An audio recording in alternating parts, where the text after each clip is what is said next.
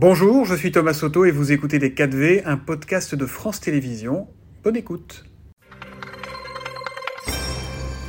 Bonjour à tous, bonjour Sacha Ollier, bienvenue dans Les 4V. Alors on a appris que le parti présidentiel Renaissance a lancé une mission, une réflexion autour de la question des superdividendes confiée à l'eurodéputé Pascal Canfin. Est-ce que ça veut dire que le gouvernement a eu tout simplement tort, que c'était une erreur de ne pas le mettre dans le budget 2023 euh, qui vient d'être vient d'être discuté avant le 49-3. Ou alors ça veut dire que les députés de la majorité ont eu raison de poser le sujet et puis de s'en emparer. Je rappelle que vous, vous aviez voté l'amendement du Modem qui voulait une taxation plus forte. Dès cet été, ce sont les députés de la majorité présidentielle qui ont posé le sujet de la taxe sur les super profits en disant il y a des entreprises qui réalisent des profits qui ne sont pas justifiés, qui ne sont justifiés par aucun investissement particulier et qui nécessitent une redistribution de cette richesse. C'est quelque chose qui a cheminé entre l'été et maintenant. Cette taxe sur les super profits, elle existe dans le projet de loi de finances. Maintenant, il y a une deuxième réflexion sur les super dividendes, qui par ailleurs est directement issue de ce que fait l'État, parce que l'État actionnaire de l'entreprise EDF, à chaque fois qu'il y a eu une dividende, il l'a réinvesti dans la société, notamment pour soutenir la société et pour engager la transition écologique. Ce qu'on demande, c'est lorsqu'il y a une dividende exceptionnelle. Y a une situation qui est celle d'un énergéticien notamment, et eh bien plutôt qu'une distribution du dividende à différents actionnaires, on puisse avoir un pilotage qui permette de réinvestir, là encore, pour engager la transition écologique. C'est une, une, mission confiée par le parti à Pascal Canfin, et je pense que ça peut aboutir euh, assez utilement pour notre pays. Est-ce que ça veut dire que politiquement, il y a une, vraie ligne de fracture entre le parti présidentiel et le gouvernement sur cette question? Non, je ne pense pas. Vous voyez, il y a des choses qui évoluent et notamment une vraie réflexion sur le partage de la valeur. Cette réflexion sur le partage de la valeur, euh, elle, porte sur les profits, elle porte sur les dividendes, elle porte sur les salaires sur les salaires, parce que l'État a fait tout ce qui était en son pouvoir. Les députés de la majorité, comme le gouvernement, cet été, ce sont eux qui ont décidé de l'augmentation des traitements des fonctionnaires, de l'augmentation des prestations sociales, de l'augmentation des retraites. Et donc c'est normal que lorsqu'il y a des bénéfices qui sont réalisés dans la sphère privée, euh, d'abord on donne des outils aux chefs d'entreprise pour qu'ils redistribuent, la prime Macron, les heures supplémentaires, tous ces dispositifs, et ensuite on demande des comptes ou on organise la fiscalité pour que cette redistribution, ce partage de la valeur, il ait véritablement lieu dans la sphère privée. Alors c'est peut-être aussi une façon de rééquilibrer politiquement les choses après les propos du chef de l'État mercredi soir face à Colère Caroline Roux sur notre plateau sur France 2. Jamais le chef de l'État n'était allé aussi loin dans la main tendue à la droite, puisqu'il a clairement dit qu'il souhaitait, je cite, une alliance avec les républicains. Vous qui venez de la gauche, est-ce que vous avez signé pour ça? Ce que je peux vous dire, c'est qu'il ne peut y avoir d'alliance qu'avec des alliés fidèles. Et euh, ce n'est pas le comportement que nous constatons de la part des députés les républicains sur tous les textes. Mais qu'est-ce que vous avez ressenti quand le. Qu'est-ce que vous. Vous avez sursauté quand le chef de l'État dit ça? Non, je, je sais qu'on a un travail à mener à l'Assemblée qui est un travail complémentaire. Je vais vous donner au moins deux vous êtes à l'aise avec quand il dit que, quand il dit je, souhaite une alliance avec les Républicains, vous êtes à l'aise avec ça? Je ne souhaite une alliance qui, ne soit pas qu'avec les Républicains. Je vais vous dire pourquoi.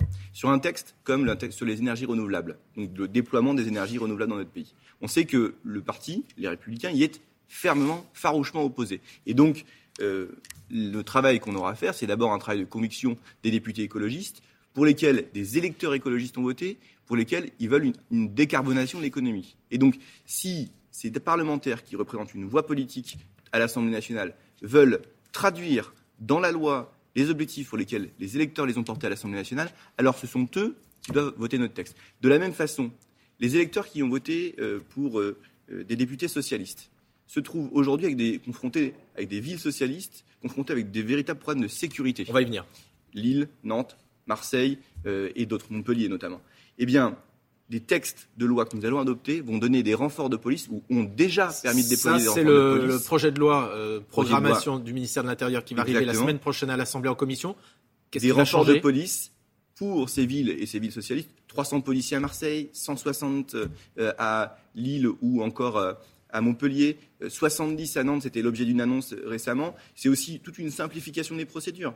Le fait qu'on puisse déposer plainte pour des violences conjugales en dehors des commissariats. Le fait qu'on puisse traquer toutes les infractions en mettant des amendes forfaitaires délictuelles, donc qu'aucune infraction ne reste impunie. On avait commencé à le déployer pour les violences euh, sexistes ou les outrages sexistes dans la rue. On l'avait déployé pour euh, le trafic de cannabis. On va l'élargir à toute une série d'infractions. Ça peut être le vol de carburant, ça peut être la détention de chiens dangereux, euh, ça peut être toute une série d'infractions qui vous dites, ne sont pas politiquement, il ne faut oublier personne. Il faut tendre la main. Vous savez, au Parlement, on a une responsabilité énorme qui est de celle, de celle de faire passer les réformes, de faire réussir les textes. Et quand il y a des objectifs politiques pour lesquels des députés ont été portés à l'Assemblée, c'est notre rôle que de tendre la main qui aux socialistes, qui aux écologistes, qui aux députés les républicains, qui devront prendre, eux, leurs responsabilités pour remplir les missions pour lesquelles les, électeurs les ont portés Sacha Ollier, quand le président de la République dit, je cite, qu'à Paris, la moitié au moins des faits de délinquance viennent d'étrangers, ça vous choque qu'il dise cela? Non, parce que c'est malheureusement la réalité. Et, cette, réalité, elle est connue aussi pour les, métropoles. Vous avez aujourd'hui une, délinquance d'origine étrangère qui existe euh, et qui euh, est assez forte dans les zones métropolitaines et euh, par ailleurs qui justifie certaines dispositions qu'on va prendre. Une disposition euh, de la loi immigration qui viendra au, premier trimestre de l'année 2023, qui est celle lorsqu'on a des étrangers qui mmh. commettent des actes de délinquance grave, des délits, des crimes, eh bien il y a des reconductions plus systématiques, voire à 100% dans les pays d'origine. On a fait un gros travail avec les pays d'origine pour qu'ils réadmettent, parce que quand on veut expulser, mais qu'en face, il n'y a pas de réadmission, bien, on est quand même dans une impasse. Justement, cette question des obligations de quitter le, territoire ont été malheureusement remises sur le devant de la scène par la tragique affaire Lola. Le ministre de l'Intérieur, Gérald Darmanin, dit, je cite, qu'il veut rendre impossible la vie des étrangers soumis à une OQTF. Est-ce que c'est votre objectif aussi? Bah, si on parle effectivement d'étrangers qui sont des délinquants et qui commettent des actes de délinquance, oui, pour eux, il faut pouvoir rendre leur vie impossible et les expulser. Si on parle maintenant des travailleurs, c'est-à-dire euh, ceux qui euh, vous servent dans les restaurants, ceux qui sont des médecins, ceux qui sont des infirmiers, des ingénieurs, eh bien, je pense que pour ces personnes qui euh, ont des renouvellements de titres, qui peuvent être des renouvellements de titres qui sont difficiles, qui peuvent donner lieu à des obligations de quitter le territoire. Là, on pourrit la vie de gens qui rendent service à la nation française, qui sont souvent intégrés. Et donc, je dis, ne mettons pas tout le monde dans le même sac, faisons le tri, faisons une séparation objective entre ceux qui méritent d'être expulsés et ceux qui rendent service à la nation française en remplissant des tâches qu'aujourd'hui personne ne veut remplir, en étant dans des métiers en tension. Et donc pour cela, rendons-leur plutôt la vie plus facile. Autre proposition que fait Gérald Darmanin plus largement sur la question de la délinquance, il souhaite qu'on systématise l'expulsion des familles de délinquants quand ces familles occupent des logements sociaux. Vous êtes d'accord avec ça? Là encore, je ne pense pas que l'actualité elle soit l'expulsion des, familles. On, on, vient avec la députée Stella Dupont, avec le ministre Olivier Klein, de garantir les 200 000 places d'hébergement d'urgence dans notre pays qui seront financées au, projet de loi de finances 2023, au budget 2023. Mais là, par exemple, il dit c'est pour les familles de délinquants. Alors, il met de côté les familles monoparentales et, fragiles, mais est-ce que quand il y a un délinquant dans une famille, la famille qui occupe un logement social, elle doit être expulsée de ce logement?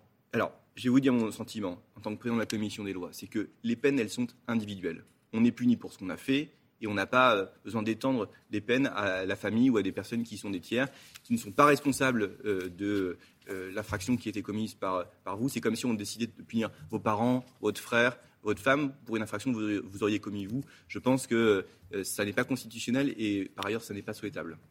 La sécurité qui va être au cœur d'un grand événement qui va se tenir en France en 2024, c'est les Jeux Olympiques. Est-ce qu'il faut sacrifier les festivals d'été sur l'hôtel des JO parce qu'il va y avoir une très forte mobilisation euh, des forces de l'ordre. 30 000 policiers et gendarmes quotidiennement mobilisés pour assurer la sécurité des JO, a dit Gérald Darmanin. On sacrifie la culture pour les JO Non, la, réalité, c'est qu'on ne va pas inventer plus de policiers qu'on peut en faire. On en a recruté beaucoup, 10 000 sous le dernier quinquennat, 8 500 sous le quinquennat qui euh, aujourd'hui est en cours, mais que euh, des événements comme les JO, il n'y en a pas tous les 10 ans, il y en a même une fois tous les 100 ans pour ce qui concerne la France. Et donc, sans annulation ça justifie qu'on ait des décalages. Le Tour de France va décaler euh, euh, son, lancement lorsque on accueillera les Jeux Olympiques euh, en France. Donc de ce point de vue-là, il y a une consultation qui a été lancée par la ministre de la Culture pour qu'on puisse avoir une coordination et que des événements importants, des événements culturels, des festivals qui font vivre beaucoup de gens dans notre pays puissent se tenir. Certainement pas aux dates auxquelles ils avaient prévu de se tenir, mais que pour que le calendrier soit rééchelonné et que tout ça ait lieu concomitamment. Alors, votre parti euh, Renaissance, anciennement La République En Marche, devenu Renaissance, lance une nouvelle grande campagne de réadhésion euh, à partir de ces jours. Il y a du tractage et autres. Il y a beaucoup moins euh, d'adhérents que prévu il y a quelques, quelques semaines et quelques mois, parce qu'à l'époque, il suffisait de cliquer, il n'y avait pas besoin de payer. Concrètement, ça doit ressembler à quoi le parti Renaissance demain? Quelles doivent être les priorités? Bah, Vous voyez, quand on parle de travail sur le partage de la valeur, lorsque l'on parle de, des dividendes, eh bien, on remet des idées sur le devant de la scène, des idées qui sont simples en disant euh, on est pour que les gens puissent euh, s'émanciper par le travail, mais on est aussi pour que le travail paye. Et on est pour que, euh, quelque part, il y ait cette idée de la constitution de rente le fait qu'on ait des bénéfices qui soient injustifiables et injustifiés, il y ait un, arrêt de ce type de, de, mécanisme. Qu'on puisse aussi redonner du sens ou du corps au message qui était notre message initial de la situation de la fin des assignations à résidence, le fait qu'on n'ait pas enserré, enfermé dans la situation sociale qui nous a vu naître. Le fait que lorsqu'on est à la campagne, dans une banlieue, ou lorsqu'on est dans le territoire d'outre-mer, on ait les mêmes chances que quelqu'un qui euh, naît à Paris avec des parents qui sont fortunés. Tout ça, c'est des messages politiques qui euh, avaient permis la réussite du président de la République, qui doivent être incarnés par le parti, qui doivent être portés dans des campagnes euh, de tractage ou d'affichage, et qui nécessitent des militants pour le faire. Donc tous ceux qui sont d'accord avec ces idées-là, ils peuvent nous rejoindre aujourd'hui. C'est un parti de droite Renaissance? Ah, j'ai pas l'impression, non. C'est un parti euh, qui rassemble des gens issus de la droite, euh, dont sont Gérald Darmanin, Bruno Le Maire ou d'autres, et des gens issus de la gauche, dont sont Stéphane Séjourné ou moi-même. Donc le, le maître à penser, si j'ose dire, de ce parti, et peut-être du chef de l'État, dont on sait qu'il le voit souvent, c'est pas Nicolas Sarkozy. Bah écoutez, euh, c'est peut-être un ami du président de la République, mais euh, c'est une personnalité politique qu'on est quelques-uns à avoir combattu en, notre temps et avec, avec lequel on peut conserver certains désaccords. Ça vous choque cette proximité avec Emmanuel Macron? Non, pas du tout. mais euh, il est vrai qu'il a aussi d'autres proximités avec d'autres personnalités de gauche que je salue davantage. Merci beaucoup, Sacha Merci à vous. C'était Les 4V, un podcast de France Télévisions. S'il vous a plu, n'hésitez surtout pas à vous abonner. Vous pouvez également retrouver tous les replays en vidéo sur France.tv.